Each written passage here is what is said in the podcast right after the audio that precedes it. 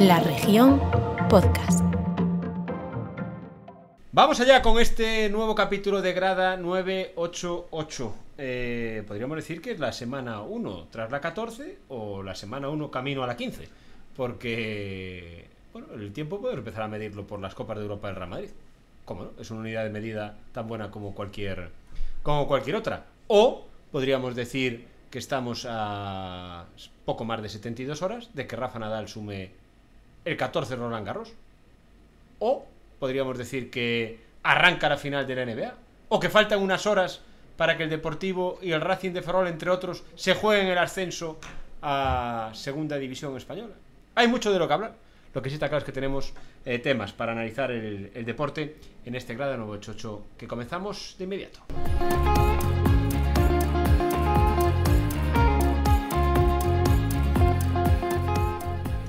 Y como siempre, para este grada 988, como no, eh, hay, que, hay que rodearse de los, de los buenos. Xavi Blanco, muy buenas tardes. Hola, muy buenas tardes. Yo te veo, pero la gente no. ¿Dónde estás? Eh, estoy en León haciendo la maletita para ir a Riazor. Ya directamente, a Riazor. Directamente, no, no pares en la Coruña, vas solo a Riazor. A Riazor, no, para a Coruña también, pero... Solo a Riazor. solo a Riazor. Tú juega el Deportivo, vas a Riazor. Jesús Garrido, buenas tardes. Muy buenas tardes. Tú juega el Racing de Ferrol Sí. y vas a Vigo. Bueno, porque no podía haber uno más lejos, a lo mejor en Murcia o en Cartagena, ¿verdad? Pero bueno, la norma es así, así que no se pueden quejar tampoco. Ha habido, ha habido polémica con eso esta semana. ¿eh? Bueno, yo la polémica es que principalmente no entiendo por qué se sigue jugando en sedes. Bueno, sí lo entiendo, para que Rubiales pague los espías que después coge por ahí, ¿no? Claro. Pero si en segunda división eh, ayer y hoy se está jugando a ida y vuelta, en la NBA creo que se juega en San Francisco ahora, ¿no? No hay ninguna burbuja como antes sí. y tal, pues No, en todo, en todo, en la en todo el sitio. todo. No sé para qué se están jugando, además, en, ni siquiera si fuera una sede, una Final Four o algo, pues ya echas allí el fin de semana, pero lo que hablábamos antes a micrófono cerrado de Xavi, ese de Linares, o no Linares, eh, Villarreal, que puedan pasar, o Albacete, que tiene que volver a la semana siguiente a- al partido ya sí por el ascenso. Entonces es una vergüenza, la norma es una vergüenza, y bueno, pues, pues es así. Pero- es lo que toca. Para que la gente se entere un poco, vamos, aquí juegan cuántos equipos por el ascenso en nuestro grupo, los de arriba, ¿no? Los del el noroeste, norte o lo Son dos semifinales por Sí. un lado, dos semifinales por otro, una final por un lado y una final por otro. Y por encima ese partido de campeones que no interesa a nadie, que se juega mañana además, el viernes, Sí. entre el Racing de Santander y el Andorra, que ya están ascendidos. Vale, entonces yo ahora me pregunto, eh, ¿por qué el Deportivo, y a ver si me lo habéis explicado para la gente que tenga dudas, como yo, ¿por qué el Deportivo juega en Riazor y el otro eliminatorio se juega en Ferrol? En Vigo, perdón. Porque por una circular sacada mm, posterior a las negociaciones entre la Federación Gallega y la Española, donde se decidió que Galicia iba a organizarlo, eh, se decide que los partidos asignen según la demanda de entradas previa, en orden de el que mayor demanda tenga en el campo más grande, el que menor demanda tenga en el campo más pequeño. Entonces ahí ya hay un juego de estrategias. Sí. El Logroñés Villarreal B, pues hombre, los pobres, uno es un filial que todos sabemos lo que mueve, cero o nada, las novias o novios de los jugadores, y el otro Logroñés, pues que pidió poquitas. Entonces el Nasti, que tiene un trabajador de Rubiales en la, Sí, en la presidencia, en la directiva, Te veo cañero. pues Jesús. evidentemente pidió unas entradas Sí. superiores a esa. Luego no puedes estar en el campo más pequeño, esto es la Malata, Sí. si no te vas a Pero, Vigo. por cierto, es que el Nastic tiene más, rec- más reclamación de entradas que entran en la malata. No, es que eso no cuenta. Ahí está. No influye que la demanda de entradas eh, se quede corta la capacidad, sino es un orden de mm, mayor estadio, mayor petición. No influye a que el campo, o sea, pueda estar eh, Sí, sí. vacío. Por, por- Sí. por eso el Racing de Ferrol al final tenía que pedir pocas entradas para poder quedarse en su casa. cero. Que yo entiendo al alcalde. El alcalde le ha dicho a la Ese es otro lado, claro. claro. que no le da los 30.000 euros porque a él que le vengan, ¿cuántos le van a venir? Nada. del No, y, escu- y- y escuche, y ni se quedan. Uno se queda en Villalba, otro en Santiago, otro tal. Entonces dijo que la fiesta la pague otro. Yo al alcalde sí lo entiendo, el club no puede decir nada porque la norma es una circular de la federación que los clubes van a Madrid a sentarse en una silla a dormir y no a, a reivindicar esto. O sea, la norma te la tienes que comer, es así. Pero yo ahora. eh, Riazor es más grande que Balaidos, entonces. Sí, tiene más capacidad.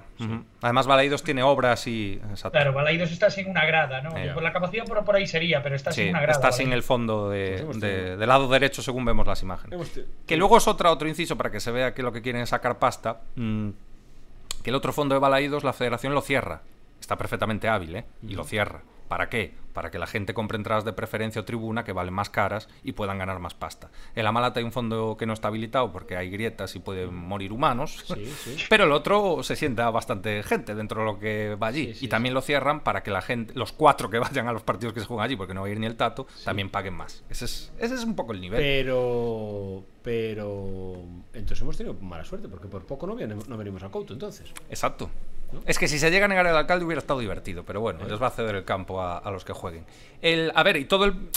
En la mente de Louzam, si podemos considerar mente, eh, Está- está clarísimo, estaba que el Celta B se metiera. Y con el Celta B ya no había embrollo. Porque con el Celta B le salía la ecuación perfecta, que Y era aparte- cada uno en su casa y Dios en la de todos. Sí, o nos, o nos intentaban fastidiar a Exacto, nosotros al Depor ya la para derivada. jugar contra Exacto. Linares. En Balaídos, dependiendo de las entradas, en qué tal. Exacto, exacto. Entonces, para que yo me acabe de entender. El sábado, Deportivo Linares. Sí, señor, en Riazor. Entradas solo por internet creo que ya estaban al borde de, del agote. Hubo un poco de problema, en teoría Al se pusieron principio. ayer a la venta a las Sí. 6 de la tarde porque podía, eh, yo, es algo que tampoco entendí, porque las iba a despachar el club, el club se iba a- Exacto. para los socios, pero al final fuimos todos a, Todos por a internet. clicar- a Mm. clicar a internet. Sí. Y yo los conseguí aquí mi conviviente a las 8 de la tarde. Sí, hubo un retraso, ¿no? Porque no funcionaba el enlace primero y tal, sí. Sí, de las 6 a las 6 y 20 era imposible, Mm. luego a las 8, así. pues. Deportivo Linares. No se asciende todavía, ¿no? Se va a la No, final. exacto. Vale. No. Vale el empate al Deportivo. Por supuesto. En la sí. prórroga. En la prórroga. El tiempo habría prórroga, ¿no? Sí, La otra semifinal, Albacete Rayo Majadahonda, de por ese lado. sí. El Albacete, el Albacete. Bueno. Sí, sí, sí. Sí, sí, Albacete. Es decir, la final podría ser perfectamente Deportivo Albacete. Las apuestas irían por ahí. Cuidado. Sí, sí. ¿Eh? 0-1 nos ganó la última vez que jugó en Riazor. por Le vale, le vale el empate al Deportivo en los dos partidos. Sí. Hablaba ayer con Lendoiro, os lo, os lo desvelo. Ayer estuve hablando con Augusto César Lendoiro. Y claro, así de pasada hablábamos de eso. Y claro, decíamos, hombre, es que el Deportivo de La Coruña, si le vale el empate y juega en Riazor, honestamente, es que o asciende o es para tirarse al mar. Iba a decir al río, pero en una Coruña al mar, Al mar. directamente. Sí, sería Te vale el empate, palazo a dos manos. sí. te vale el empate y juegas en casa. Casa. Es decir, sería eh, un, un riazorazo en todas reglas, si no asciende el Deportivo, Xavi. Sí, hombre, quiere decir, a ver, en Riazor tuvimos grandes eh, alegrías y grandes decepciones. No, la alegría es ganar una liga, que se ganó en Riazor. La decepción fue perder una liga, la de penalti de Yuki. Y luego tuvimos eh, ascensos eh, eh, malogrados, ¿no?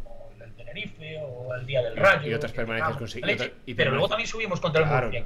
que- y permanencias conseguidas, es decir, pero vamos, que todo el mundo quiere jugar en casa, si no nadie Sí, pediría sí. la fase, es decir, el, de- el Deportivo lo tiene en la mano. un colega hoy por la mañana diciendo que está la ciudad llena de carteles de que hay que animar al Depor. Yo creo que podían eh, emplear la pasta en otra cosa porque Coruña no hay ciudad más mentalizada con animar Sí, a su claro. equipo cuando, Sí, sí, cuando claro. lo necesita. Entonces hay que ascender sí o sí. Está claro. Lo que pasa es que nosotros no confiamos en no confiamos en el equipo, coche. Sí, Sí, O sea, Yo- confiamos en nosotros mismos. Yo lo del Deportivo lo tengo claro que sí. Eh, el Racing de Ferrol, las cuentas son Eh, en este primer partido también te vale el empate en la prórroga, porque el Nasty quedó en peor puesto en el otro grupo. Sí. Y en el siguiente, pues hay que ver. Vas por el lado del Villarreal B Logroñés, que juegan en la Malata y se espera un ambiente que a ver si están allí los de la Policía Nacional, porque puede haber llenazo. correcto. Bien, em,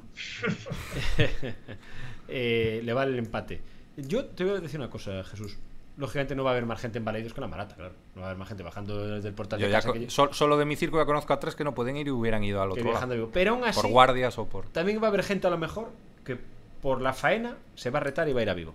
Pero no es, o sea, sí, pero por ejemplo, estaban ahora buscando poner buses, en tres días tú no consigues 25 buses. No. Es que no, consiguieron 15 creo y a duras penas. Y el coche, el peaje Ferrol Vigo son 20 euros, la gasolina, las entradas como vayas tres, te dejas ciento y pico pavos por un partido que no es ni de ascenso. Porque aún queda otro. Entonces ese es, ese es el tema. Que irán más que del Nastic, seguro. Y que también el, bueno, como, o sea, tú estás haciendo ruido en contra de la federación. La Junta sacó una nota y todo. Sí. Pues espérate al árbitro que van a poner al valenciano, este con apellido rumano. En el calentamiento tenemos dos menos. Y en el minuto 10, tres penaltis. Está. Sí, sí, porque. Jesús, Y la, y la norma es, es la que es, ¿eh? La culpa es de los Sí. clubes que no se quejan cuando se tienen que quejar. Pero le han hecho una judiada. Sí, sí, sí. Sí, sí. Completamente. El tema es que yo también aquí creo que eh, se la han hecho al Racing de Ferrol y por lo tanto la onda expansiva es mínima. Si se la hacen al Celta de Vigo o al Deportivo de La Coruña, a lo mejor hay marcha atrás y no se atreven. O hay tanto ruido que aquí pasa algo grave. Sí, O sea, el. Deportivo de La Coruña el martes antes del partido de Riazor le quitan el partido y se lo llevan a Balaídos, se monta un pifostio. Se monta un pifostio de dimensiones.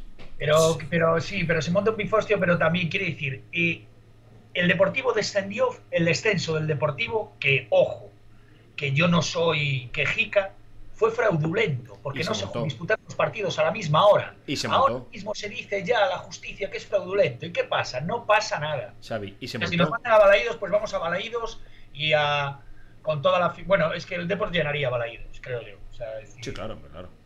Sí, sí. Sabes que no habría ese problema de, hombre, yo supongo que alguien tendría la intención, a ver si llevamos al, al Depor a jugar contra Linares a, a Balaídos y toda la afición en contra del Depor. Pero es decir, es que nosotros llenaríamos el estadio. No, no veo a nadie de, de Vigo preocupado por comprar una entrada para animar a Linares. Bueno, No, no. No, hombre, no. Bueno. No, el problema La es la infraestructura y, y la, y la ciudad que pueda asumir una infraestructura. Ah, Estamos hablando de una ciudad de no sé cuántos mil habitantes y, cap- y capital de provincia contra una que, vamos, hay viejos y, gente cosa, fuera. Ahí, ahí- como son. ahí está, tendría que estar bien amarrado, porque mm, no digo que vaya gente a Balaídos a animar a Linares, que habría seguro, pero podría haber problemas. Es decir, mucha gente de La Coruña en un partido como ese, en Vigo, un día entero, podría haber problemas. Podría Yo no lo. Sí, yo Yo creo. lo que cubría el Celta siendo con mi coche matrícula de Coruña y habiendo jugado en el Deport, también corrí en el Celta. Pero a mí nadie me dijo nunca en Balaídos nada de ni me llamó Coruñés de mierda, ni. Bueno, yo, yo he visto, visto las imágenes, si ya se montaron en esta temporada, en el partido contra el Celta B, y ya se montaron, Sí, a ver, sí, pero bueno. es decir, la gente... bueno, chavales, coño, que están, no están acostumbrados a ganar títulos y ganarle al Deport, pues. Ese es el Celta. Quiere decir, a mí, por ejemplo, cuan- cuando, nos llevaron a los mariachis, para mí fue maravilloso. Quiere decir que aún nos siguen teniendo respeto.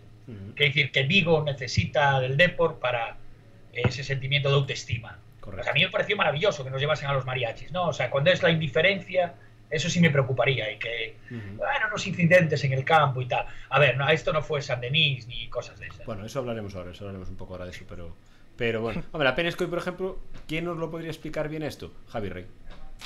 Porque aparte Javi Rey tiene el corazón ahí partido, ¿no? Su deportivismo y a la vez, eh, como lo dijo la semana pasada, su disfraz de Quinocho y de... ¿eh? Sí. Pues Javi Rey aquí y del tiene... Racing también. Y del Racing, y Sí, es de, y es de- Rey y es de tiene Ferrol. Claro, y tanto es, es, es que hoy es el, el crisol entero, es decir, es maravilloso. Muchas particiones. ¿Eh? Y se hizo algo del Madrid también. Sí, Sí, yo sí, creo sí. que ahora ya todo del Madrid. Os voy a, os voy a decir una cosa. eh, y cambiamos ahí de tema. Yo estaba el sábado en la final de la Champions, ¿no? Y, y Viéndola. y vi- no, eso os iba a contar. Vi solo la segunda parte. Ah, pero no en la final. La primera parte no la vi, porque estaba con familia en casa y bueno, no vi la primera parte. La segunda me puse a verla allí con mi cuñado y tal. Y fue cuando marcó el Madrid. Claro. Lo que me metió en final es. Es que. Hombre, no voy a decir que quisiera que ganase el Madrid, claro que no. Pero como que ya digo, pues sí, mira. qué Ibas en la ola de la gracia, sí, sí, y tal. Es que ya como que. Bueno, sí ganó el Madrid y tal. Es que hasta. Fue como divertido decir, mira, otra vez. otro- Acabar la película como. Exacto, fue eh, mira, otra vez. Le tiran 20 veces a puerta y gana el Madrid. Es decir, es como ya el circo Wonderland. Sí. Yo- ¿Sabes? ¿Te acuerdas que te envié un mensajito que te dijo, esto, esto, esto pinta muy bien para el Madrid, con el retraso, con todo? Me empezó a recordar, digo, final rara, el Madrid gana fijo. Sí, sí, sí, sí. Y yo te iba a escribir otro mensaje, ¿sabes cuándo? Eh, el domingo por la tarde. Eh, me, me di cuenta, estaba en casa, viendo el partido de Rafa Nadal. Que después hablaremos de él, claro. Eh, y entonces estaba en los partidos, la última jornada de segunda división. Y arranca la jornada y le marcan a la Almería. Y te dije, Xavi, te dije, no sé quién es el otro, pero el que es seguro carciente es el Almería. Seguro. Porque siempre tengo la teoría de que en esas jornadas el que empieza mal es el que acaba contento. Sí, que y el giro de los Siempre tengo, giro esa, dramático de los siempre tengo esa, esa, esa teoría. Y lo contaré. Yo estaba llorando cuando el Barcelona nos metió al Depor en el No Can y te acercaste y me dijiste, no te preocupes, que el Depor se salva. Sí, sí. Es, Ah, es- que el mítico. Bueno, es que mi teoría. no yo- tengo esa teoría. de las apuestas. Yo, te- yo- yo tengo esa teoría. Igual que la podrías tirar mucho más, ¿no? Es decir, en, otros- en otro tipo de experiencias. Pero tengo, tengo esa, esa teoría de que siempre en esa jornada empieza, el que empieza mal es el que acaba contento.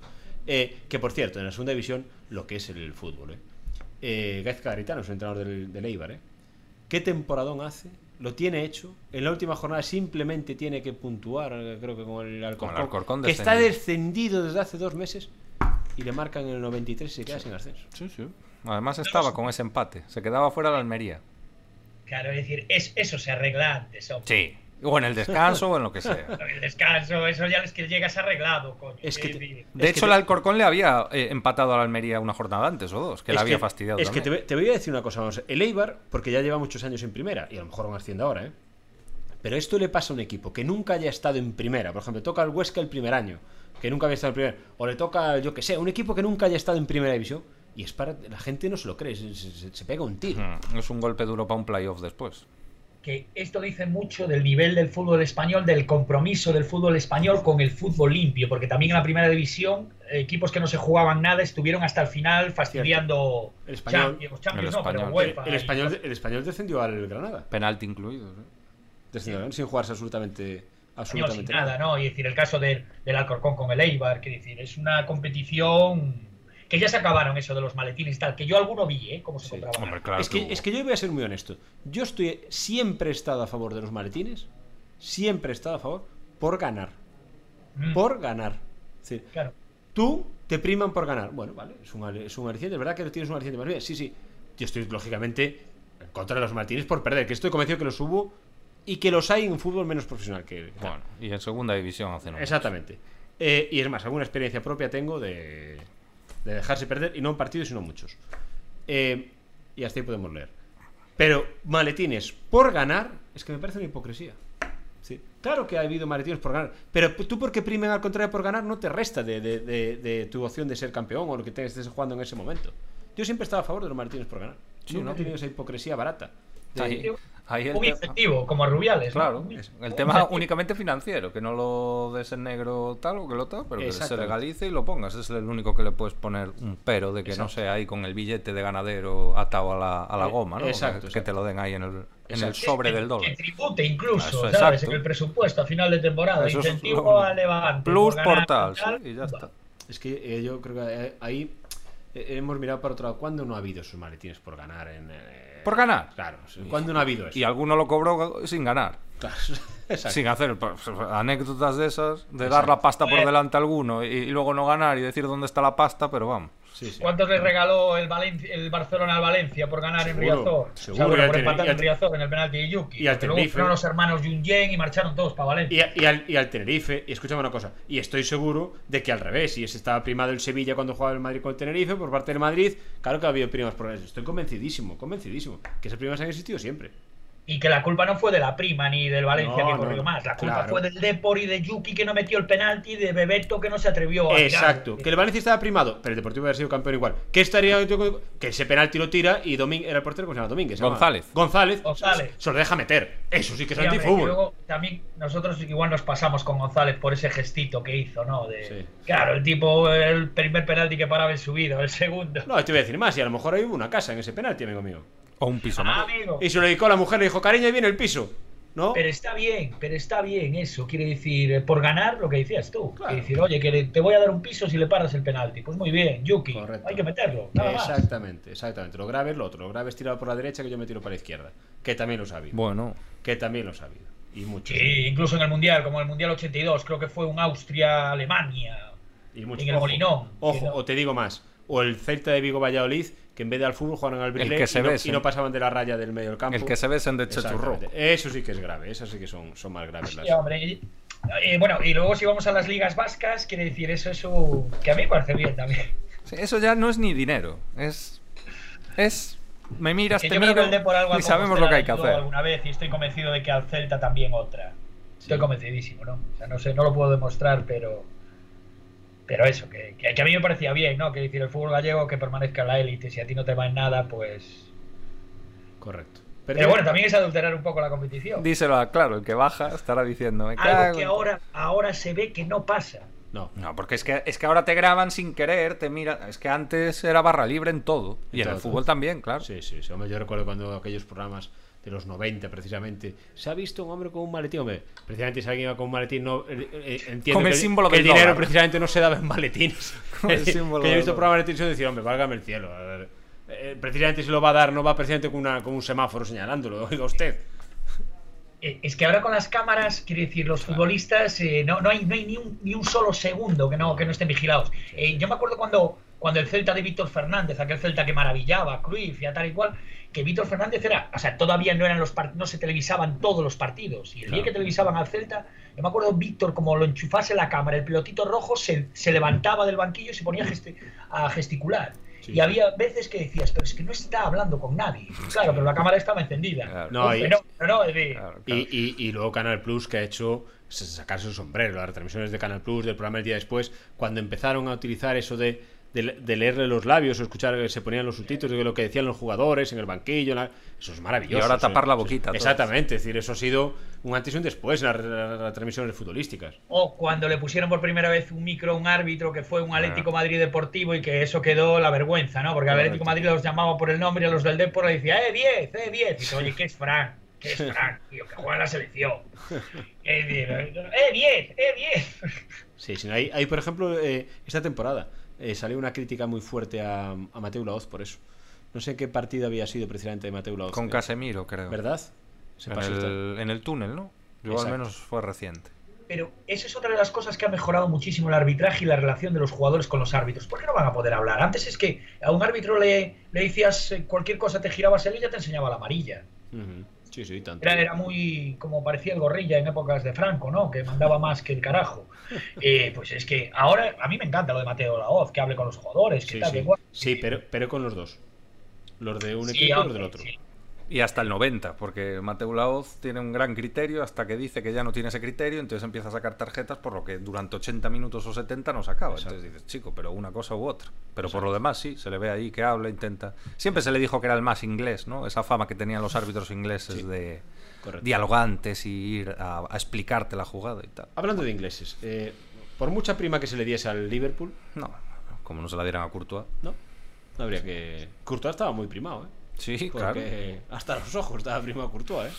Qué bárbaro, ¿eh? Qué partido de Courtois. Yo esta semana, la- no sé qué fue. ¿Fue en el podcast o fue en el programa de lunes de la? Creo que fue en el programa de lunes. Que hablamos del balón de oro de Benzema. ¿Y Courtois? ¿Por qué no puede llevar el balón de oro Courtois? Exactamente igual de determinante o más. O más. o sí. más. Porque no hay esa. Es ahí lo que le, le mata. Le, no tenemos esa historia de valorar quizá a los porteros como, como se tienen que valorar. me- me- quiero decir, este año que aparte es por temporada, que no incluye el mundial. Mm. No ha habido un portero que pueda hacer más que lo que ha hecho Courtois. Ha sido el mejor portero de la Champions, el mejor portero de la Liga, el mejor portero de la Supercopa, ha sido clave en todos los títulos, es decir, más no puede hacer. Y a pesar de eso sigue vendiendo más el gol. Pero Y cada vez menos, pero sigue pesando más el es que gol. yo creo que es una oportunidad de oro de decir, oye, vamos a dar el balón de oro a un portero. Pero si se. A veces se utilizaba. las opciones de Claro, ganarlo. Claro, se utilizaba lo de, lo de Courtois, esta actuación, o la de alguna más, como, joder, es que el Madrid, es que Courtois, hombre, coño, claro, para eso le pagas Claro. el traspaso y le pagas la ficha. Y tú Sí, intentarás sí, sí. buscar al mejor en su puesto, igual que fichas al delantero que más goles te pueda meter. No es una cuestión de casualidad o, No, de no, que no, den un muro. Ya- ya sí que estoy de acuerdo. Yo, yo- yo digo, que suerte ha tenido el Madrid si Liverpool ha tirado siete veces al poste. Porque haya parado Courtois a cuatro, no. Claro. Eso es un gran portero, es el mejor portero del mundo y se las ha parado. Para eso está lo que dice Jesús. Está para pararlas. Claro que Tremendo. sí. Tremendo. Eh, de verdad, yo el ojo que tuvo el tipo del Madrid que fichó a Courtois y dejó. ¿Os acordáis? Que al principio se dudaba. Uy. Courtois, Courtois, que está tal. Es un ojo. Bueno, y a, lo mejor Xavi está en el Madrid por un fax, Sí. Por, por- Ah, es verdad. por ejemplo. O también habían intentado ir a Kepa. Quiero decir que... que- Es verdad, es verdad que no. Ostras, y mira que es peor portero, creo yo, ¿eh? Aunque defienda la camiseta de la selección española, espero que no. ¿Qué, camiseta? Sí, claro. ¿Qué camiseta? No, ya no, ya no. Ya, Ya no lo lleva, ¿no? Todavía es portero. No, No, en el, vamos a ver, en el Manchester ¿Eh? En el si Manchester no para mal, también, pero en ¿eh? la De selección no para, simplemente. Digo, en el Manchester no para mal, para bien incluso, para bien, sí. pero en la selección simplemente no, no Para Gea, a mí De Gea me parece. bueno, Y yo si no lleva una Simón tampoco pasa nada, ¿eh? ¿Y quién va? Pues va o el segundo, el, el o Kepa o, Pero o Kepa el no juega. de- No, lleva al, al- a los dos de Inglaterra, Pero ¿qué lleva ahora. No, a mí una Simón me Se parece. llama el portero suplente del Atleti de Bilbao, que es un fenómeno ese chaval. Hombre, pero, pero- pero si, si dejamos a titular al banquillo para sacar al suplente, entonces apaguemos. Es lo que necesita. Es muy de Luis Enrique eso, eh. Cuidado. sí. Es muy de Es Luis que sería, Enrique. entonces que sería el no va más. A mí una Simón con la selección me ha encantado. Siempre ha cumplido muy bien. Yo los partidos que he visto de España, a una Simón siempre ha funcionado bien. De hecho, España, bueno, es que con España con Luis Enrique siempre ha funcionado bien. Sí, a nivel resultados, sí, a mí no me encanta tanto, Claro, pero, pero claro, a mí en esa, que fue la Eurocopa, ¿no? La de Sí. la última. Yo creo que pudo quedar incluso antes sin ningún problema, pero ahí está, llegó y mereció. Luego mereció Solo- tranquilamente más. Solo se equivocó con Pedri nada más, pero Eh, bueno, sí, cuando sí. le pasa a Pedri, ¿Cómo? aquel pase de Ah. Pedri para atrás, Para atrás. del campo, que el portero estaba en otro lado. No, a mí Simón me parece un buen portero. Me parece un buen portero. Con la selección. Aparte, ese portero de la selección creo que es muy difícil porque juegas una vez cada. de Pascuas en Ramos. Entonces es más difícil jugar. Y bueno, y bueno, de hecho, dentro de un rato estamos grabando Mm, el podcast. cierto. Saben que la gente siempre cuenta la verdad. Estamos grabando el podcast a las 7 y media de la tarde del, ju- del jueves. En un rato juega España. Nada salen a Que calentar. te voy a decir una cosa: es que. ¿Qué, qué partidos son esos? ¿Juega España lo qué? Liga de ¿Y Naciones. para qué? Eso ya. Liga de Naciones. ¿Qué futbolista, pudiendo estar de vacaciones, quiere jugar hoy? Hmm. Bueno, que no se quejen, que luego tienen Bueno. muchas. ¿Pero para qué? ¿Qué partido Bueno, es ese? yo- si Lucho no encuentra a alguien por la banda, le salgo yo un ratito, Claro, ¿eh? Xavi, ¿tú crees que futbolistas están motivados para jugar hoy un partido contra Portugal? Bueno, y gracias que es Portugal. Uf. O sea, porque hay nación lo bueno es que solo juegas contra equipos buenos. ¿Cuánto- ¿Cuál es el? Claro, España por eso. contra Portugal y Eh, uno es en Chequia y otro no Chequia, recuerdo no, exactamente. Que no sé yo. Pero sí está motivado, sí. Sí está motivado es porque quieras o no te estás jugando medio pase al Mundial. Y es muy ¿Cómo al decir, Mundial? ¿Cómo al Estás Mundial? examinándote de- con Luis Enrique. Yo no lo Yo creo que Luis Enrique tiene. Sí. ¿Cuántos son? ¿25? 24 y medio tiene. ¿no? Mm, Este es muy raro, ¿eh? ¿Sí? Este es muy raro y es lo que dices, es muy oportuna. O sea, estos partidos son casi la puerta de, de entrada para ir convocado en, en noviembre con, para el Mundial. Aquí tienes que dar el do de pecho. Yo lo lo he comentado Ansu varias Fati, veces. Ansu Sí. Fati eh, calza hoy tres goles porque el chaval eh, tiene magia y, Y gol. y Ángel calza Exacto. tres goles y ya ni, no volvemos a hablar de Morata en la vida. Bueno, sí, lo llevará para defender, pero ya sabemos que el delantero titular es Ansu Fati. Yo, pues yo creo que eh, titular no lo sé, pero que Ansu Fati hoy tira tres al banderín de córner y si está sano va al, va al mundial igual. Debería. Sí. Yo creo que Ansu Fati, Morata, eh, Sí, pero hay siempre el del Villarreal. un eh, puesto por línea o dos que bailan, ¿eh? Y que puede ir un central o puede ir otro si no anda muy allá, un mediocampista, ese delantero. Puede, puede. Yo, es que yo creo que dibujamos la selección hoy y nos salen 20, 20 de 25. Bueno, Pero esos Yo, cinco no ya. lo tendría- Gerard Moreno lo- no lo tendría tan claro si soy Gerard Moreno, ¿eh? de que me vaya a llevar al Mundial. Es que aparte, Oyarzabal está lesionado, tiene para no sé cuántos Sí. meses, de lesionadísimo. Oyarzabal no sé si llegará para, para eso. Es decir, que él tiene Olmo, eh, es que tiene sus jugadores, Ferran Torres, es que tiene sus jugadores. Es que ya la selección de Luis Enrique, ¿qué es lo que yo le pido y me gusta de Luis Enrique? Tiene ya la forma y en los nombres y sabes cómo juegan y quiénes juegan y cuál es su equipo, ya lo sabes. Que eso es lo difícil de una selección, crear un estilo, que sea como un equipo. Y la selección es el equipo de Luis Enrique. Y todos sabemos quiénes son sus jugadores. Con otros seleccionadores era, pues movías, que quitando la, la super selección, que lo sabíamos de memoria, porque éramos campeones de todo, y, y dudabas, pues si hoy jugará con Silva de delantero o pondrá a Cés. Es decir, pero el resto lo sabíamos todos quiénes eran. Pues esa es la selección. Y Luis Enrique ha conseguido tener su equipo. Es decir, Unai Simón, sabemos que el portero de la selección es Unai Simón. Se acabó esa duda ya. Pues bueno, pues ya lo tienes claro. Y en la defensa sabes que está Pau Torres, que está. ¿Cómo se llama? El. Íñigo. Íñigo Martínez. Martínez, que tiene Alba y el lateral derecho sí que cambió. Y Pues ahora eso, entra, eh, parece que daban a Carvajal titular. Carvajal, las piricuetas, o sea, tal. En el centro del campo, que va a estar Busquets seguro, que luego va a poner a Pedri seguro, moverá una ficha arriba, un día Coque, otro día Rodri, otro día no sé qué, y arriba los tienes claros también. Está seguro Ferran Torres, está Olmo, tienes el equipo, de hecho, Luis Enrique. Y es un equipo, que es lo más difícil en una selección, creo yo. Sí, Sí, ellos creen a un piñón Los con él. resultados que ha conseguido Luis Enrique es que yo no me atrevo ni a discutir nada, como si lleva a su cuñada. Claro. Que lleva, a la cuña- lleva a la cuñada Luis Enrique, ah, muy bien, pues jugará bien de lateral derecho. Sí, sí. Y seguro que Sí, sí, sí. Cuando ya estás en ese punto, pues dices, para adentro. Sí, sí, totalmente. Y los jugadores creen, creen como se vio en la Eurocopa Claro. y pre-Eurocopa con las críticas y tal, creen en Y el él. torneo que jugó de Naciones, que ganó. Sí. Eh, se quedó fuera con Francia, ¿no? Aquella final del pase de Eric García, ¿no? Exacto. Del pase, de que se tira a despejar y Claro, todo el lío aquel, ¿no? ¿no? Estuviste a las Claro. puertas. Hmm. A me parece, bueno, yo es que Luis Enrique no le pongo ya que no le pongo una pega. Y aparte lo que dices, de creen en lo que hay, es como el Madrid. Sí. ¿Qué más da que Liverpool tire? Todo el mundo sabe. Yo estaba en la primera parte sin ver el partido y ya dije, ah, todavía van a hacer. Bueno, pues Levanta la ceja Carleto y ya esto está, arreglado. Ya está, y ya marca uno, marca el otro, no hay problema ninguno. Porque yo, por ejemplo, después vi la estadística, ¿cómo fue? 22 tiros a puerta Sí, bueno, todas eran, salvo las defensivas, todas. 22 tiros a puerta del Liverpool, uno del Madrid. Pero yo vi la segunda parte y no me pareció injusto que ganase el Madrid. No, pero ojo, y los dos goles legales que hubo fueron del Madrid. Sí. Es que yo vi- es que yo no veo injusto que ganase el Madrid. Es verdad que digo, el Liverpool no mereció perder, no fue peor el Liverpool que el Madrid. Pero no fue un decir, sí, el Madrid hizo lo que tenía que hacer. Que es aguantar, marca el gol, se acaba, venga, adiós, amigos. Cada uno tiene su plan. Claro. Como lo ejecutes. Y apa- aparte, eh, yo creo que Carleto ahí tenía, tenía, o sea, eh, re- retrasó, eh, para mí, para mí tardó mucho en hacer los cambios. Sí, ¿no? Yo más a, Ma- a Camavinga, un poco más de, de músculo en el centro del campo. Pero es que él, eh, eh, con su, con su fórmula, hubiese llegado al, a la prórroga con toda la dinamita. Claro. Es que, párate, a es- Camavinga, Es que lo que te iba a decir, ¿sabes? yo creo que no los hizo En el subconsciente. porque él pues, decía, ¿y si vamos a la prórroga? Porque es que es verdad que los últimos 20 minutos el Liverpool encerró al Madrid. Que nos enchufa Y se veía que en cualquier momento sí es verdad que podía llegar. Los- el para Mary el partido fue 70 minutos 50-50 y los últimos 20 fue superior al Liverpool. Eso sí que es verdad, que es cuando aparece Courtois con 3-4 paradas muy buenas. Y yo creo que ahí sí que se mascaba, en cualquier momento pudo entrar. Es decir, la- el paradón que hace con el antebrazo Courtois, eso va para adentro, no sorprende a nadie. Es lo que tiene que pensar un entrenador. Claro. y te- y te En el vas- pasito y- más allá. Y te vas a la prórroga sin dos o tres titulares y cuidado. Claro. Sí, sí, Aguanto. porque, el- porque luego Rodrigo fueron los minutitos esos Nada, para, sí. decir que había estado en la final, porque, joder, ¿cómo no vas a meter a ese chaval en la final? no? Claro. Si, te ha, si te ha llevado. Te ha llevado, Pues exacto, con gol. goles decisivos. sí, Yo habría metido a Gareth.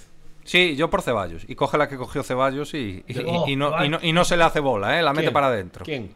Yo Ceballos Bale. es un jugador Hombre. que siempre me pareció eh, que está súper valorado. Bueno, es que ¿qué hizo? Nunca le vi nada a Ceballos. Jugar con el Betis algún partido bien, perfecto. Como, como jugaron con el Levante jugadores, uno juega de frutos bien. o no- lo ves y tampoco hay tanta diferencia. Y uno se ve, bueno, no, lo ficharán, no se va a ir a segunda, pero Ceballos, no sé, vaya carrera que hizo para lo que ha demostrado, ¿eh? Sí, que a lo mejor sí, lo tiene. sí, y que- vuelve a bajar a un equipo de nivel Betis y tal, y vuelve a, a enganchar bien. Pero fue muy rápido todo, muy rápido todo. No, lo que dices tú, ese balón lo coge Bailey y adiós, muy bueno. Sí, hombre.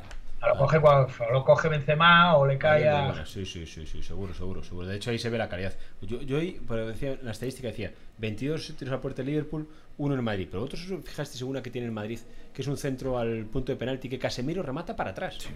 Está solo delante del portero, no cuenta ni como ocasión, porque el balón remata Claro. para atrás. Hay no tiros más peligrosos que tiros. Exacto, es que Si yo tiro flojito de esta que paramos cualquiera de nosotros con los ojos tapados, cuenta como Claro, tiro. es Pero que hay Madrid pases tu- de la muerte que no toca a nadie que son bastante más claras. Exacto, el Madrid tuvo ocasiones para, para. Y hay una también una contra, hablamos de Ceballos. No cuenta como tiro a portería, pero es clarísima para sentenciar Claro, el partido. claro. Pues digo que a mí el Madrid no me pareció injusto campeón de Europa.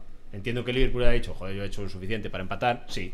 Pero el Madrid ha hecho, ha hecho más que suficiente para ser campeón. De- ha hecho de ese modelo su modelo esta temporada. Sí. Y cuando lo haces tantas veces, será que lo sabes hacer bien. Sí, que te lo fías, que confías en tu portero. No le dijo el entrenador, yo te llevo a la final, la ganas tú.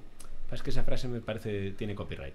Esa frase la dijo Guardiola. Sí, Guardiola. bueno, pero la puede, la puede Tiene- decirse tiene- al portero. Está al revés, no es el, no es el autor intelectual, pero la puede Ti- Tiene utilizar. copyright, tiene copyright. Paga los derechos y ya está. Y al final No, el portero le, le- le salvó la final. Sí, sí, y te voy a decir más. Fue el ídolo del madridismo en la final y después de la final. Sí, claro. Sí, Y claro. después de la final. Pero ya no tiene placa. Porque le dijo a los joder, que es que cuidado. eh. Ah. aún hay quien defiende y dice, no, es que no lo dijo con sentencia, hombre, por favor. Hasta el alcalde le pegó un bocinazo. Exactamente, tú si eres del Atlético de Madrid. Es que yo el otro día estaba escuchando una tertulia, sé que escucho muchas tertulias. Y el único que puso la clave fue Miquel Soler, que fue jugador del Real Madrid, Sí. y del Atlético de Madrid y de Barcelona. Y lo decía, De Real Madrid, por cierto, luego contamos una. Es que la- esa la tengo muy dentro. Claro, Es que, es que decía, vamos a ver, vale. eh, eh, los del Madrid lo defienden, pero si fuera al revés. Mm. Te dicen eso y qué madridista no está encolerizado. Si te han dicho, es que el lado bueno de la vida es el Madrid. Hombre, el Atlético de Madrid, lógicamente, no, no le va a gustar esa frase. Y Courtois, que ha sido exjugador, yo creo que se la puede ahorrar. Sí, se la puede ahorrar. Jugador con peso y Claro, con título claro. en el Atlético de Madrid, que no puede es ahorrar. un Chaiñas que estuviera Ahora, de suplente. ¿que es para matarlo? No, pero, que- pero que está claro que la afición del Atlético de Madrid tiene motivos para estar cabreada. Sí. Pero en estas cosas te das cuenta por qué los jugadores hablan tan poco y se ponen Sí, tan sí. poco delante de los micros. Sí. Porque en el momento que se ponga mucho más, aumenta las Y probabilidades. sin de- apretarle, ya van ellos como un torito. Sí, de chafarla, ¿no? Es decir, seguramente Co- Courtois se arrepintió y, y tal, pero en ese momento, claro, Y, el lado bueno de la historia. y dijo Enrique Cerezo que quien quisiera que pico y pala a la placa y al día siguiente alguien se tomó las Es que- palabras es que- al pie de es- la es- letra. Es, que son talpacuacas, que también Enrique Cerezo es que madre mía, es que el fútbol, el fútbol a veces está en Y, manos y el de- alcalde de Madrid diciendo que él cuando iba al Calderón gritaba aquello de Enrique Cerezo, queremos tu pescueza, diciéndoselo a él allí al lado. Es que es La maravilloso todo lo que pasa. eh. Ahora- El fútbol es una locura. Ahora, para la autoestima de la sociedad en general, Sí. a mí el triunfo me parece, o sea, lo del triunfo del Madrid me parece más importante del que, que sea un, un, un título. Desarrolla, Hay dos desarrolla. cosas. O sea, una, una porque le hemos demostrado al fútbol inglés que aquí se sigue jugando bien. Al fútbol O sea, inglés. entonces a- Tebas cuando vaya a negociar A fútbol inglés y a, y a- y a mí. y a ti. Y a mí. Y dos, es el fin de los Ultrasur. ¿Cómo? Eh, quiere decir, tú cuando ganas una final con siete negriños en el campo, todo el discurso racista y no sé qué, no sé cuánto, eh, se queda de- desmontado. O sea, Sí, me hombre. encantó esos chavales. Hombre, eh, para mí, o Eso sea, por 10. suerte está. el- el- el- los nazis, por suerte, están superados. Que los hay, por desgracia, los hay, los hay. Pero están superados, es decir. Y, y yo, sabes que pienso al contrario, que el fútbol es de la raza negra.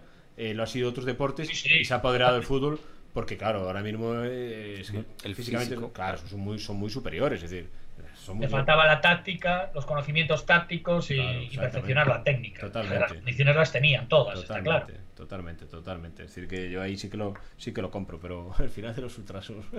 Sí, sí, es de todo ese sentimiento, quiere decir, anda, iros a tomar por saco. Sí, sí. Quiere decir que fue una de las grandes cosas de Florentino, Sin ¿no? duda. Erradicar todo esa, toda esa grada y hacer el Que- fan que zone, que por cierto, habla- hablan- hablando de, de sinvergüenzas y de, y de radicales, eh, lo que pasó en la final de San Denis. Mm.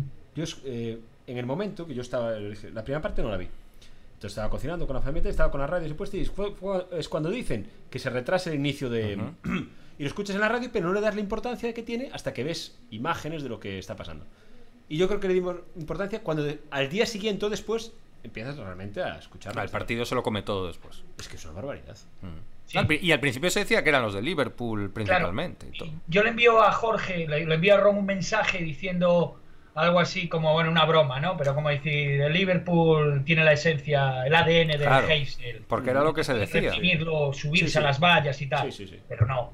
Luego, cuando vi la historia de verdad, rectifico. O sea, Claro. es decir, Es eh, increíble. está demostrado que Francia no puede organizar ni una partida de, No, no. de canicas porque hubo 140.000 personas y sin entradas en Sevilla, unos de unos escoceses y unos alemanes con ganas de juerga y Y en registraron. Y en unos bachos rotos, dejaron Sí, 100 sí, millones sí. de euros y a las chavales para casa. Sí, sí, sí, sí. Vamos a ver. Es que atracaron a niños. Sí, sí, no. A niños. Se metieron en los autobuses. Acorralaron a gente en hoteles. Es decir, estamos hablando de cosas de. Eso es, es- vamos, que eso es pillaje, eso es. Ya lo dijo Henry. Que no es sospechoso, ¿no? ¿Qué dijo Henry? Que San Denis no es París. Claro, Lo dijo en la, en la televisión estadounidense. Es que cuidado. Allí, eh. en el mismo momento, en la, comentando. Y yo estuve en la final de la Copa de Europa en San Denis del Madrid-Valencia y estábamos hablando en el año 2000, 2000 creo que, era, Mm. que fue, sí, en el 2000, 99-2000. Sí fue. Eh, y ya metía miedo, ¿eh? Quiero decir, metía, metía muchísimo miedo. Iba a sentarse y, y decía, si yo era un chaval atrevido y tal y cual, pero decía, no, joder, aquí no me bajo. Pues algún testimonio, testimonio que estuvo en esa decía que esto, ¿sabes? Que estuvo en, en la anterior y en esta, que decía que, Hombre. que aquello ya era y que ahora Ahora, el triple o el cuadro. Es que es una locura. Es que vamos a ver. Yo he escuchado cosas decir de ir. Porque si tú vas tú solo, tienes más riesgo que te puedan atracar. Ir en marabunta y atracar a la marabunta. Es decir, atracar a grupos. Es decir, ¿cómo atracas a grupos? ¿Cuánta gente atraca a grupos? Van grupos de 50, 60 personas y los atracan a todos. Sí, sí. ¿Eso qué es? Son bandas organizadas. ¿De qué estamos hablando? Yo escuché cosas el, el lunes, el martes. Un hombre que iba con sus hijos. Bueno, bueno, auténticas Y barrabasadas. familias de jugadores también. Auténtica, de robarle las camisetas a los niños, de meterle mano a, a- a- una- auténticas, auténticas charaduras lo que, lo que estamos escuchando, ¿eh? Cu- cuando abres un autobús en marcha para sacar las maletas, Autobuses en marcha, meterse en autobús. Uno que se recluyó en un, en un hotel cercano y entraron en el hotel a robarle. Es decir, ¿cómo es eso? Es El tío entra en el hotel a la desesperada para salvarse y da igual, entran dentro y lo roban dentro del hotel. Son auténticas, bar- auténticas barbaridades. Es decir, yo. Es para hacérselo mirar, ¿eh? Es decir, es para hacérselo mirar. Es decir, ahí es un problema no de este partido, eso es verdad. Eso, como dice un. cuando- Sí, no, no. o sea, hay que paleadora y. Y tapar todo. Es decir, eso, eso no vale. Esa gente no está preparada para estar en la, en la civilización, ¿eh? No, está claro. Aparte de, pero aparte de ese problema social que sí lo tiene Francia, y no sé, que lo pueden tener eh, otras zonas de Europa, ¿no? Como, como Bélgica, etcétera, etcétera. eh, también hay un problema de descoordinación de la policía, de las Fuerzas Armadas, de seguridad. Porque es decir, si tú sabes que tienes ese problema en ese barrio, tú sigues custodiando el barrio hasta que acaba, hasta que sale la última persona del estadio. Sí, pero, pero Xavi, si para una final de la Champions hay que mandar al ejército para evitar una guerra, el problema no es esa final de Champions. Es esa sociedad. Ya, claro, es una sociedad. Pero mira, eh, antes del Mundial de, Pu- de- de Putin, bueno, de Rusia, Sí. se hablaba de los violentos de Rusia que la están liando en todos lados, etcétera, etcétera. Eh, Putin Claro. algo hizo Sí, sí. que el Mundial de Rusia no hubo ni un solo incidente. La gente claro. que fue, con niños, sin, con tal, con cual, Sí, parejas, familias, etcétera, etcétera, todo el mundo vino contento. Y sí. te- había el problema de Rusia, que tenía un problema con la afición violenta. Sí, sí. Pues si Francia sabe que tiene ese Muy problema Muy grave. y estás en, en- en un momento que se conecta el mundo, o sea, es que decir, no es, no es el partido París Saint Germain contra el Mónaco. No, no, no. No, no, sabes que todo el mundo está pendiente en ese momento, de ese instante. Y ha quedado Sí, sí, ha quedado, sí, sí. Y una final recolocada. En París. Sí. Claro, que no era. Es decir, Moscú. si la pides o si aceptas o si, eh, venga, vamos a sacarla de ahí y la traemos Era- aquí, aún en encima, Moscú, pero el remedio que la enfermedad. En Moscú, Y aquí está demostrado que España se puede convertir en el gran centro de mundial de eventos y yo- acontecimientos. Que decir, hasta, hasta la, la cumbre mundial del clima que no se pudo hacer en Chile se organizó aquí en. Yo ahí, yo, yo ahí me meto ya en otro. Me metería en un charco que podría salir empapado. Pero que me preocupa, me preocupa la evolución que llevamos en ese aspecto. Es decir, que cada vez es más habitual ver auténticas barbaridades. No a este nivel, porque esto yo creo que ha superado todo lo, lo visto y por haber. Es decir, si atracas a grupos, ya pues es lo que estoy diciendo. Es decir, yo no he visto atracar a grupos de 50 personas. Es decir, no sé cómo se. ¿Cuánta gente tienes que atracar para, a- para atracar a 50? ¿Cuántos sois? Para atracar a 50. No sé. me parece- ¿Cuán- ¿Cómo, estáis, ¿Cómo os habéis organizado para atracar a 20.000? ¿Dónde- Para arrinconar a 20.000. Porque todo empieza porque arrinconan a 20.000. Y obligan a hacer avalanchas. Dios mío, estamos hablando de cosas. eh, eso son técnicas de guerra o de pillaje o de no sé lo qué. Y si eso pasa en una final de Champions, insisto, estamos hablando de que Francia o San Denis o París, no sé quién, tienen un problema en su sociedad. Solo tienes que ver las votaciones. Pero es que el problema de esto es que en esta, en esta tiraron al poste. Claro. Pero en la siguiente el balón va para adentro. Sí, o. Bueno, al po- pero es que al poste sí, es casi En empate técnico. en la como que- siguiente no en la segunda ronda, pero en la, en la primera. En la siguiente el balón va para adentro. Que en la segunda lo que hace es que muchos, para evitar eso, votan a tal. Pero a nivel de la primera ronda de votaciones de elecciones, ahí estaban los, los datos tan Total. igualados. Y ojo, creo que ahora este fin de semana hay otra vez elecciones en Francia para otro. Serán de distritos, Sí, ¿no? De algo así. exactamente. Cuidado con, con ese, con ese tema. Bueno, que es Son las que- legislativas, ¿no? O sea, lo que eligen es la composición del, Por eso, por eso, por eso. Que... Cámara. De su Bueno. Cámara. Que decir, el presidente preside y, y ahora van a elegir gobierno. Sí, pero veremos lo que pasa este fin de semana. Bueno, decir, Macron es el rey, vaya. Sí, sí, exactamente. Bueno, vamos a cambiarte, vamos a hablar de tenis, porque eh, cuando estamos grabando el podcast, Nadal le ha ganado a Djokovic Sí. y Nadal va a jugar mañana contra Zverev. 2.45 aprox. Exactamente. Eh, yo estaba convencidísimo. Sí, perdón, Raj- Xavi.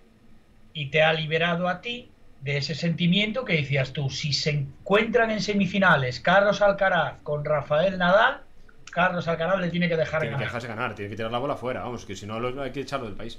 Ya no hay esa Y posibilidad. rápido para que la prensa escrita lo pueda meter. Exactamente. Pero yo estaba convencido, después yo vi el partido el domingo con- de Rafa. Eh, y tenía que dije, nada, no tiene nada que hacer contra Djokovic. Rafa está, está en la luz Va de la- con pinzas. en de la reserva. Qué partidazo jugó. Yo sabéis que soy súper fan de Rafa, he visto todos los partidos de Rafa. Para mí de los mejores que ha jugado nunca Rafa. Nivel de Sí. concentración máximo, nivel de, de- de- de calidad máximo, de concentración máximo. Y nivel de sorpresa, porque no se lo Tremendo. esperaba casi nadie. Tremendo, tremendo. La, intensidad que le metió al principio. tremendo. Y luego ser capaz de recomponerse. Sí. Cuando él va 3-0 en el segundo set y se lo levanta, fue maravilloso. Y el- y el- por debajo y luego le. Y el en 5-2 cuarto. que yo pensé que ahí decía, venga, voy a guardar lo que me queda para el último set de tal. Y se lo remontó. Ahí eso fue casi lo que más me sorprendió. Y se lo remonta. Es decir, Rafa fue un partido de los épicos de la otra vez. Es decir, es una.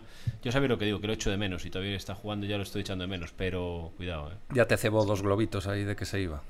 No nos olvidemos. Sí, claro, pero digo, sí, sí, pero los globitos de uy, estoy muy mal, igual Bueno. me voy. Pero este año hay, eh, se han celebrado dos gran, o uno se está celebrando dos Grand Slam. El primero para Rafa y el segundo está en la En semifinal. la semis. Yo, yo todavía, no, exacto. todavía no me lo creo, pero. Claro, es que el problema es que ahora estoy ilusionado con que puede volver a ganar Roland Garros. eh. Mañana es la, en teoría, final anticipada, ¿no? Por, porque los del otro lado son un poquito más desconocidos. Bueno, He visto absolutamente todos los partidos de Roland Garros. O sea, todos los que da Eurosport por uno o dos, ¿no? No estoy suscrito a poder elegir a la carta y tal. Y ver jugar a Rafa y a Djokovic y luego ver al resto.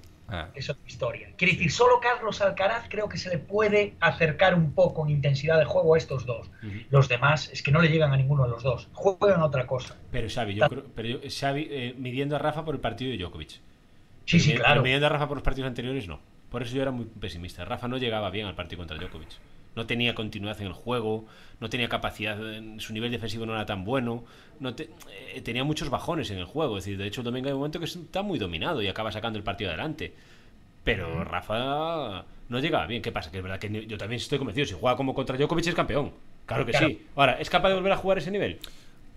Tiene dos días. Tuvo. Había una parte del cuadro que era muy sencillo y otra parte que era una, una sangría, una matanza, sí, es sí, una sí. masacre. Que hicieron, han coincidido Djokovic, Carlos Alcaraz, Zverev y Nadal en, Sí, sí. Dice, porque yo vi ayer el de Casper Ruth con Rune, que es ese chaval que me gusta mucho. Rune, o sea, me parece tal, pero todavía ese chaval no está maduro como Carlos Alcaraz. Y aparte, Carlos me ha encantado el rollo de decir, oye, que yo no me escondo, ¿eh? quedan dos Grand Slam este año y a ver si gano uno. Sí, y que era como el Real Madrid este año. Si es campeón, si es campeón, el Madrid ha sido campeón ganándolo a los mejores. Si Rafa gana este Roland Garros, es, no, no- Sí, no le puedes poner Vamos. un cuadro fácil, ni un horario fácil, ni, tal. Es más, él pide, dice, Sí, el Pide- otro dice, día. dice, hombre, igual en mi último partido en París me gustaría jugar de día. Y dice, pues tranquilo que. ¿Qué vas a...? Toma las llaves que cierras tú. Es así. Ahora tuvo dos días más, o sea, dos días más, dos días, que antes estaba jugando Sí, sí. un día sí, día no, día sí, y ahora, pues Sí. bueno, para su pie y para su estado físico, pues no le vendrá mal. Ahora, una recomendación eh, para los que vean Eurosport, eh, porque todos tenemos casi el mismo mando, hay una opción que es en inglés. Ajá. Los comentaristas ingleses son maravillosos porque no hablan. Y puedes escuchar la bola, puedes escuchar a la afición, puedes escuchar los susurros de los jugadores. Y no como Correia, que me parece un buen chaval, encantador, maravilloso. Pero es decir, pero eh, una narración de un partido no es una clase de terapia. Entiendo. decir, y yo estoy harto de los narradores españoles. Y es normal que cuando vamos por ahí todo el mundo nos mira mal, porque dice, estos gritan demasiado. Quiero decir, desvirtúan lo que es la competición. Mm. Todo el rato largando, todo el rato. Y me aplico el cuento, vaya. Sigan Bueno. los partidos del COP en stream. Te pido, te- os pido, eh, apuesta. Oh, Jesús, ¿Sí? contra Zverev y si te dices que sí, que pasaría en la final. ¿Tú ves a Rafa campeón de Roland Garros? Yo tengo que apostar a que las historias bonitas a veces no llegan a buen fin. Lo veo perdiendo con el alemán. Vale. Jesús, eh, Xavi. De largo, vaya. Es que no hay, o sea, yo ya le daba el título. A ver, puede perder, hombre, claro que puede perder, pero, Yo voy a, Pero- a las apuestas que dejan pasta. pero llegando hasta ahí, Sí. que decir que ahora, es decir, después de cargarme a Djokovic, o sea, me va decir, a ver, mira, Sí, ni de sí. coña, vamos. Esa es mi teoría al- a la ojalá, inversa. ojalá, Justo ojalá precisamente por ojalá como el- la típica sorpresa de un torneo que le gana al número uno que a veces es el típico que no conoce nadie, ¿no? Que llega un poco fuera de tal y le gana al, al primero y al siguiente la lía contra otro que es igual que él. Esa es mi teoría. Yo es, que, yo es que ahí sí creo eh, eso, que las cuentos de hadas es muy difícil que acaben bien. Yo, por ejemplo, lo, lo hablaba con mis amigos del baloncesto, con los Juegos Olímpicos. Yo el día que España pierde con Eslovenia, que nos condena a jugar contra Estados Unidos, dice, no, Estados Unidos está mal. Y ahí dije, es una pena. Es decir, ahí condenas a Pau Gasol. Y Pau Gasol no merecía acabar en los Juegos Olímpicos de esa manera, sin jugar. eh, Pero es que es muy difícil. Los cuentos de hadas no Nos son para- quedamos con las que funcionan, Claro. pero hay muchas que no funcionan. Claro, es lo normal, es decir que... Pero bueno, yo... Rafa sí es capaz de ganar otra vez, ya me parece. Yo casi me pongo a llorar el otro día en la despedida, cuando... Es que no recuerdo el nombre del escenista que le hace la entrevista a pie de pista cuando acaba de ganarle a Djokovic.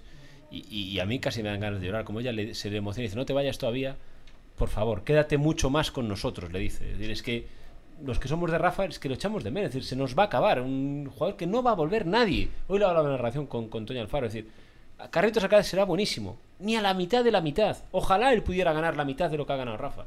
Es muy difícil. Va a ganar más. No, imposible. Imposible. No va a ganar ni la mitad. Y ya ganando la mitad sería el segundo mejor tenista de la historia de España. Mira, eh, Rafa Nadal a la edad de Carlos Alcaraz, eh, igual tenía ya, creo que, que, que podía haber ganado París, creo que no, o sea, ganó con 19 años París, o sea, Roland Garros, pero no está tan formado, ni tiene tanta intensidad, ni tiene... eh, eh, Xavi. Carlos Alcaraz es un- Le- les una figura. les puse Sí. el ejemplo en la redacción. Nosotros porque es Carlos Alcaraz. Sisipas era infinitamente mejor que Carlos Alcaraz. No, hombre, no. Sí, sí, sí, sí. Y no, y- y no es capaz de ganar. Y no Ahí es capaz estamos de ganar. hablando de tenistas ya. Sisipas ya es un escenista. ¿Por Correcto. qué? Es, que- es Porque ha llegado, han llegado estos chavales, porque Sisipas iba palmando. No, con Rune no, era Rublev, el que iba palmando con Sinner. Quiere decir, está el Sinner el italiano, está el Rune el, Claro. el danés, Sí. está la nueva hornada, Carlos Alcaraz, la nueva hornada que llega va a desplazar, va a barrer a todos estos de 24, Pero- Tiem, Medvedev, etcétera. Eh, va- eh, Xavi, es que yo no dudo que Carlos Alcaraz pueda llegar a ese nivel. Pero la clave es mantenerse en ese nivel. Claro, con tal de que le respeten las lesiones. No, no. Y la motivación. Y, y el no creérselo. Y el pelear por cada título. Es decir, Rafa el otro día le gana a Djokovic porque él va al 100% cada punto del partido. Alcaraz pierde con tres Zverev porque se relaja y comete errores. Y está empezando. Es más, él mismo en la rueda de prensa dice, es que hoy no puedo cometer esto. Y él se relaja. Es muy difícil mantener... Es que que, que Alcaraz es un espectáculo, es un recital. Es buenísimo, tiene nivel para ganar lo que sea. Pero ¿cómo lo mantienes durante 20 años? Hay que dar más tiene, tiempo. tiene- tiene más condiciones que cualquiera de los tres grandes. Que sí. Que, que- Eh, que Federer, que Djokovic, No, que que Federer no. Nadal. No, que Federer no tiene. Federer, Federer, No, no, no. tiene mejores condiciones eh, el chaval Rafael Alcaraz que cualquiera de esos tres. No, yo que Federer no lo pongo. Pero hay unos intangibles. Federer, Federer para mí es lo mejor Hay que unos visto en la intangibles historia, que los otros han demostrado y que ahora es imposible saber si. Es que llevamos seis meses con Alcaraz. Exacto, seis meses. Exacto. O, sigue engañando Federer, joder. No, es que yo lo del Federer. Nunca me ha gustado nada. A mí no me- Federer, no, pero no. que sí. A mí no me gusta ni. Bueno, No, claro, iba a decir una maldad. Yo tampoco quiero a Federer, me gusta que no quiera a Rafa. Yo soy de Rafa, pero Federer o sea, es magia. El, te- el tenista de verdad al lado de Rafa es Djokovic, no Federer. No, Federer Federer, Fe- jugó unos años y le ganó un par de veces en Wimbledon y luego tal. El duelo de verdad es Djokovic-Rafa. Sí, pero Djokovic y Rafa son la perseverancia, la consistencia, el entrenamiento, la, la- la concentración. Federer es el tenis. Federer juega al tenis porque lo lleva dentro, es natural, es la magia. Y yo soy de Rafa. Pero claro, es que Federer. Vosotros analizáis físicamente a Federer y dices es imposible. No Lo ves- suda. Lo ves, da igual. No Pim, suda, pam, eso es pum, verdad. pim, Es- pam, pum. Rafa, Federer es el tenis en sí. Es como Pete Sampras. Otro, hay otros tenistas como Rafa, como Djokovic, super tenistas que tienen otros méritos. Yo- ¿Y qué voy a decir yo de Rafa? Pero no tienen el talento que tiene que tiene Roger Federer. Que hubo que pulirlo también, ¿eh? Que hay que acordarse del cabeza. principio de la, de la carrera de Federer que estaba más loco que cualquiera de los que ahora en el Claro, circuito. exa- exactamente. Rompía Eh, raquetas. joder, ritmo- estaba el fabricante Claro. diciendo voy a una caja por partido. Claro, claro, por eso digo yo que, que Alcaraz, maravilloso. Pero luego hay que aguantar ahí para hacer esos Grand Slam. eh, lo hablamos aquí un día. Dos o tres Grand Slam es la leche. Y, pero han ganado muchos. 21. En la Pero historia es que 1. es un tipo que ya tiene dos Master 1000 y un Master 500. Sí, sí. Que sí, que sí. Que es algo increíble. Sí, sí, que, eh, Xavi, que ojalá. Pero no Y, Rafa.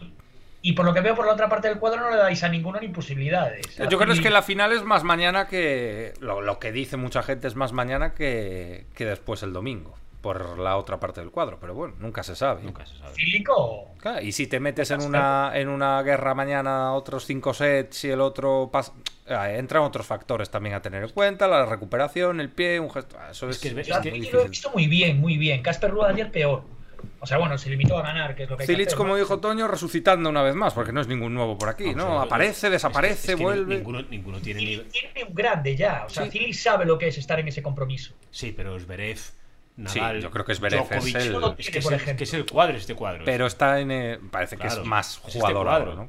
Escuché un dato eh, el otro día que eh, Zverev nunca le había ganado a un top 10 Ujú. en, en un Grand Slam. El Sí. primero que le gana es Alcaraz. Alcaraz, claro. Claro. Claro. sí, sí. Nunca había ganado antes a un top A, a mí 10 es, en un a mí- Grand Slam. es- es que, lo- es que lo que decir, Zverev me parece un tenista que mañana si Rafa es capaz de ser consistente desde el principio lo puede sacar. Pero a veces un tenista que crecido tiene mucho tenis. Sí. tiene muchísimo tenis. ¿Qué pasa? Que no tiene, que lo cabrón, no tiene la consistencia que tienen los super maestros, los super grandes. Y, y de hecho contra Alcaraz, ojo, está, Alcaraz hay un momento que parece que le va a levantar dar la vuelta al partido. Y se equivoca en dos o tres puntos clave y acaba perdiendo el, el partido. De hecho hay un momento en el que el Zverev, él reconoce. eh, La, la frase en la que dice, "Pues me cagué por los pantalones. La frase que si dice, le gana el tiebreak, el tal- Exacto, él lo dice, porque él se ve que en ese momento Alcaraz lo, va- lo, lo- lo está arrollando. Pero Alcaraz no tiene la, consistencia de, de dar la vuelta al partido. Mientras que Rafa huele la sangre y adiós. Se acabó. De hecho, Rafa, pero claro, otro día, el, el, do- el 5-2 en el cuarto set, Alcaraz, Zverev, Djokovic, tira. a- cada, cada bola es un punto definitivo. Si entra, entra. Si no entra, porque estás jugándote para ir al quinto. Y Rafa Ramonte iba. Es que ninguno, nin- lo que tú dices, ninguno de los tenistas de, ese, de esa segunda fila, dejando a los tres, bueno, Federer ya no sabemos si volverá mucho, pero sa- sacando esos tres, ninguno de los otros te ha generado esa solidez de decir, este es el que va a pasar. Es decir, No. tú encuentras un Sissipas Medvedev, puede ganar, no sabes si va a ganar uno, si va a ganar el otro. No, no puedes dar favorito claramente a uno, más allá de que una superficie pueda ser al otro. Lo mismo con, con, eh, con, mm, el, el ruso. Medvedev. Medvedev. No generaron esa regularidad para decir este es el peligroso. Se pueden autodestruir entre ellos, Claro. que es lo que ha pasado, y así, eh, pues, ¿quién tiene grandes? Si al final se lo están repartiendo los Es mismos prácticamente. Es que Medvedev, Medvedev llega lanzado hasta que se encuentra en esa final, el que la tiene ganada y palma con Rafa. Mm. Es que Medvedev ahí sí que estaba para ser número uno del mundo y tomar el relevo y, y Rafa lo saca. Y le puede pasar como a Tien. Gana un Sí, grande. Exacto, es que es eso. Yo creo que la dificultad que tienen los que vienen por detrás, y a Alcaraz le hay que darle un poco más de tiempo, es que se van a autodestruir, autodestruir me refiero, que se van a ganar entre ellos. Claro. Porque no veo a ninguno con una capacidad de mando como Eh, tienen estos tres. Es que a mí me tiene que demostrar Alcaraz cuando sea. Cuando haya ganado uno o dos Grand Slam y ya todo Y sea ya clave gloria, finales. Y ya todo sea gloria. y ya Clave finales. Y que no se lo pam. crea. y Yo que voy a estar en la lo suyo, final y una la puedo ganar. claro. En tierra a lo mejor no se me da y me gusta más rápida, pero estoy. Claro. Y, y yo lo que creo yo que, hay ver. muchos que se van a, a y, darle y sacrificar tu vida entera por el tenis. Que para eso tienes que sacrificar tu vida entera por el tenis. Ya, pero bueno, este chaval es su padre, es un tenista frustrado, quiere decir, Sí, sí, sí. Parece, parece, parece que va bien la cosa. Sí, lo Y es- y lo cogió un buen grupo y todo. Yo me la juego, ¿eh? Por el juego de. Por el juego de, de Alcaraz, yo creo que Wimbledon le viene. Ojalá. Ojalá, porque aparte Alcaraz tiene una ventaja. Alcaraz es muy bonito de ver. Por cómo juega es un tenista muy bonito de ver. Entonces, porque tiene todos los registros. No, sí, incluso Maneja decían que la tierra era el menos bueno de Sí, los que podía tener ahora mismo. Bueno, por eso, yo, yo en Wimbledon lo veo, ¿eh? Decir, ostras, que haga un Wimbledon que. Ojalá. Uf, Ojalá. Un vestidito de blanco, se- ¿eh? sería- su comunión, allí ya está el titular. Sería la leche que Claro. ganara Rafa Roland Garros y, y Alcaraz Wimbledon. Y Feliciano el Open de USA. Y- Los cuatro. No, no, y en el Open de USA, Hablando en el Open de Estados Unidos, la final Alcaraz Rafa. hablando, de Sí, USA, hablando de USA, que nos estamos quedando sin tiempo, espera que voy a poner aquí una musiquita a ver, a ver si, os, si os gusta esto. A, a Xavi lo sigue menos, pero a ver, a ver si te escuchamos aquí algo. ¿Qué tal? Acerca el micrófono.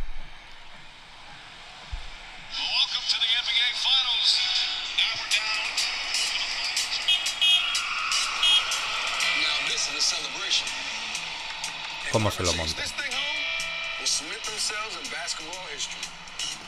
Lo que estamos escuchando es la, el anuncio que ponen, eh, que crea la NBA. Es el 75 aniversario de la NBA, además. Y este año han hecho anuncios increíbles, al inicio de la temporada. El inicio, este. exacto. Eh, Xavi sí que menos la NBA, pero por ejemplo, yo os lo mandaba a primera hora de la mañana el vídeo. Es otro, es otro nivel. La NBA es otro mundo. la pista. Es otro, mundo, es otro mundo. es Es otro que mundo. Estados Unidos en general. Sí, O sea, porque quien siga la NFL sabe que también es otro mundo. O sea, es que manejan estas historias con una categoría, con otro rollo. Y entran todos en vereda. Ahí sí que es fuerte la organización. Los jugadores son muy fuertes, pero la organización de, de las as- son fortísimas y hacen cosas y hacen tal. Y oye, no, no, que hay media tal, tú tienes que estar. Y es que ni se discute. Por mucho que cobres 25 millones al año y seas la estrella del tal. Tiene un poder la NBA y la que es increíble. Totalmente. Mira, hoy estaba leyendo otro artículo. Eh, porque, bueno, de, eh, eh, Draymond, eh, el pivo de los. Draymond Green. Draymond Green hablaba de Kevin Durant, Mm. que lo tuvo como compañero. Porque él mismo dio a entender que Kevin Durant podría venir al Barcelona a jugar la, la Euroliga. Porque es verdad que Kevin Durant dijo un momento que él antes de retirarse quería jugar en el Y Barcelona. aquello trae cola todavía. Exacto, y claro, y y yo estaba leyendo por ahí buscando y, y claro, es decir, Kevin Durant cobra eh, el año que viene 56 millones de dólares. 56 millones de dólares. Es otro mundo la Es NBA, otro es, decir, es mundo. otro auténtico mundo. Es decir, eh, yo lo supongo, ¿sabes? Es decir, y, y- y- y ojo, y él está en un equipo en el que está eh, Kyle Irving, que si no cobra 56 cobrará 51 o 48. Eh, y al lado está Blake Griffin que cobrará 25. Es decir, que Mbappé eh, es- está en el banquillo. Y no hay, y en, los Brooklyn no- Nets. Y no hay oscuridad, ¿eh? claro. Bueno. Mbappé no, ¿eh? Mbappé son Sí, 100, sí. ¿no? Brutos. No, no, tío, no, no. Claro. Y la Torre Claro, Eiffel. claro. Claro, es que son 100 brutos. Es que Mbappé no es Kevin Durant. Claro, Kevin Durant cobra 56 millones. Yo no lo sé porque ahí es lo que sabemos. Porque saber el pozo que Sí, le han no, no, puesto. Sí, lo de Mbappé probablemente cobre miles. Ahí estoy de acuerdo contigo. sí. Mbappé cobrará y tiene tres hoteles y no sé cuántos y, y iba a decir una barbaridad. Y Es le- como el chaval del Mónaco que quiere fichar ahora el Madrid, que ya se ha metido también Sí, el en PSG, sí, sí. el PSG, correcto, dólares. y- correcto, correcto, correcto, correcto. Pero bueno, que a lo que íbamos, que nos quedamos sin tiempo. Eh, Jesús, te pregunto, empieza la final de Te la veo con poco café. Y la máquina no tiene agua. Vas, o duermes antes. No, yo intentaré dormir. Una táctica. Cuando es a las Sí. 3 sí, cuando es a las 2 aguanto. Sí. Dormir un poquito antes. Sí. Ponerme la alarma que ya estoy acostumbrado y a las 3 para, para arriba, primer partido. Es que a nosotros nos gusta mucho el baloncesto, pero ojo, la NBA es otra dimensión. ¿eh? Hay muchísima gente que no entra en NBA. Muchísima gente. A los que no les gusta el baloncesto lo ven como algo. Pero la NBA, cuidado. A mí me gusta más la NBA que el baloncesto FIBA, lo tengo que reconocer, pero me gusta menos esta NBA que la NBA de, eh, no soy tan mayor, pero seguro que los de 80 dirían lo mismo, pero Sí. yo de esa... Desde que entró en Canal Plus me coincidió con mi época del despertar, por edad, Sí. y de finales de los 90 y principios de los 2000 a mí me gustaba más esa NBA. Me parecía más dura, me parecía que ver un partido a 100 casi era la excepción, ahora ves de 135 y dices que, bueno, anotar un poco. Eh, me gustaba más esa NBA, con pivots más pivots, bueno, esa, Sí, pero me sigue sí. gustando más la ¿Qué pasa? Que yo, que soy muy de los Celtics, muy, muy, muy, muy, muy, no tanto como el COP, pero sí muy de Por los si Celtics. no había quedado claro en este Exactamente, muy de los Celtics. Pero claro, yo en toda esa época que dices tú, pues disfruté mucho con Hakim Olajuwon, que me encantaba Hakim Olajuwon, con los Portland Trail Blazers, eh, peleando contra los Bulls. Rascasteis poco ahí. Pero claro, yo con mis Celtics pues he visto muy poco. Es verdad que con el Big Three pues fuimos capaces con Ray Allen y Paul Pierce y. Kevin Garnett, pero es que ahora volvemos a las finales de la, de la NBA. Pero claro, es que hemos vuelto a las finales de la NBA en un año en el que No contabas. estábamos para sacar la escoba y barrer con todo. Es increíble. Qué, qué viejo voy, ¿no? Porque a mí mi recuerdo de la NBA, y luego ya no tengo más recuerdos, pero siempre ha sido con el doble cero, con la River, Con. Robert Mike Parrish. Johnson, Robert Parrish. eh, Olajuwon, Sí, sí, sí, sí. No, es, es- es que los Celtics Lakers, eso fue. Jabbar. Es- eh, merece mucho la pena un documental que hay que es enemigos íntimos que es de los Lakers y, y los Celtics que es extraordinario ¿eh? eso es eh, extraordinario o sea porque es verdad que ellos y con la llegada de Michael de Michael Jordan salvan la NBA Y la NBA era un deporte era una liga que estaba en un momento muy delicado no tenía ese- esa repercusión que tiene ahora y ellos la salvan es más merece mucho también la pena ver cómo Nike de rebote consigue a Michael Jordan Ah, que pues- Michael Jordan no quería a Nike porque Nike, porque Nike no, era, Nike no era una marca eh, Quería eh, que- Adidas. Adidas. Exactamente. Él era otro. Es decir, es que merece mucha Ese pena. se ve en, el mítico de Jordan, en The Last Dance. Sí, lo Titular utilizado hasta la saciedad, incluso con, Con cualquiera. con cualquier cosa. Ahora que pueda ser el último. Nadal ya, ya lo vi yo estos días antes de contarlo. Bueno, mójate. eh, aunque la semana que ¿Otra viene. vez? La semana que viene todavía estaremos en plenas finales, pero ¿a dónde vas? Warriors Celtics, ¿qué le ponemos? Hostia. Eh, buena, ¿eh? Vamos a ver, yo creo que favoritos son los Warriors. Ujú. parece que tienen más madera, a pesar de alguna lesión que todavía arrastren. Me parece que tienen más madera. Pero me gusta cómo juega Boston. Es que me hace recordar más ese baloncesto que más me gustaba a mí. Entonces, pero yo, ah, si, si en el papel pongo Warriors. ¿Y pones? Eh, seis partidos, yo veo. ¿eh? A 6, 4-2. Sí, 4-2, 4-3. Te dije y te las clavé estas, ¿eh? Con Miami sí. y la anterior con tal, que me parecían eliminatorias largas y todas fueron, Sí, todas sí. fueron largas por ahí, sí. Xavi, ¿tú te mojas en las finales de la NBA? Que gane el Celtic. El OAR. el OAR. Bueno, veremos. La semana que viene todavía hablamos que todavía estamos jugando las finales. Ojalá, yo por ejemplo firmaría el séptimo partido. Porque aparte los Celtics han demostrado que en el séptimo partido somos Sí. capaces de ganar. Y, ¿eh? y el factor Pista pista, ahora mismo ya ¿eh? Sí, sí. Ha- se ha diluido este año como pocas veces. ya, da Totalmente. igual. Aunque ahí. los, Warriors, los Warriors han respetado y han conseguido, los Celtics no. Los Celtics hemos. Es Sí, más, en el este ha habido mucha números fuera y que- zasca. Sí. tenemos mejores números casi fuera que en el, que en el TD Garden. Pero bueno, veremos. Que disfruten de la NBA, que sé que hay mucha gente que sigue la NBA, aunque las finales son todavía más tardías. Normalmente estamos a la 1, a las 2, estas empiezan a las 3. Tres y hay alguno a las dos. Sí, pero la mayoría son a las 3 de Sí. la madrugada. Pero bueno, lo que dice, si pueden, y por la mañana alguno puede rascar unas horas, y si no, hay que dormir antes y Dormir un levantarse. poquito antes. ¿eh? Y levantarse, pues, A ser productivos no, para aguanta- sacar aguantar este como si fuera todo el día sin que nadie te diga nada y, y Sí, verlas bueno. Y verlas Yo, después. yo ya sé, si, si ya pasó a mí ya no me tiene la gracia, aunque no me diga Sí, nadie nada. No sé. Ya sé que ya ha pasado, que hay gente celebrando y otros. Yo también los veo, los veo en directo. Bueno, que, que nos vamos entonces, si os parece, nos hemos consumido la, la horita de, de podcast, que hoy hemos dado día de descanso a, a Javi Rey, que hoy nos habría hablado de, de muchos palos de la baraja. Es que estaba metido en muchas, ¿eh? muchas salsas. Sí, sí.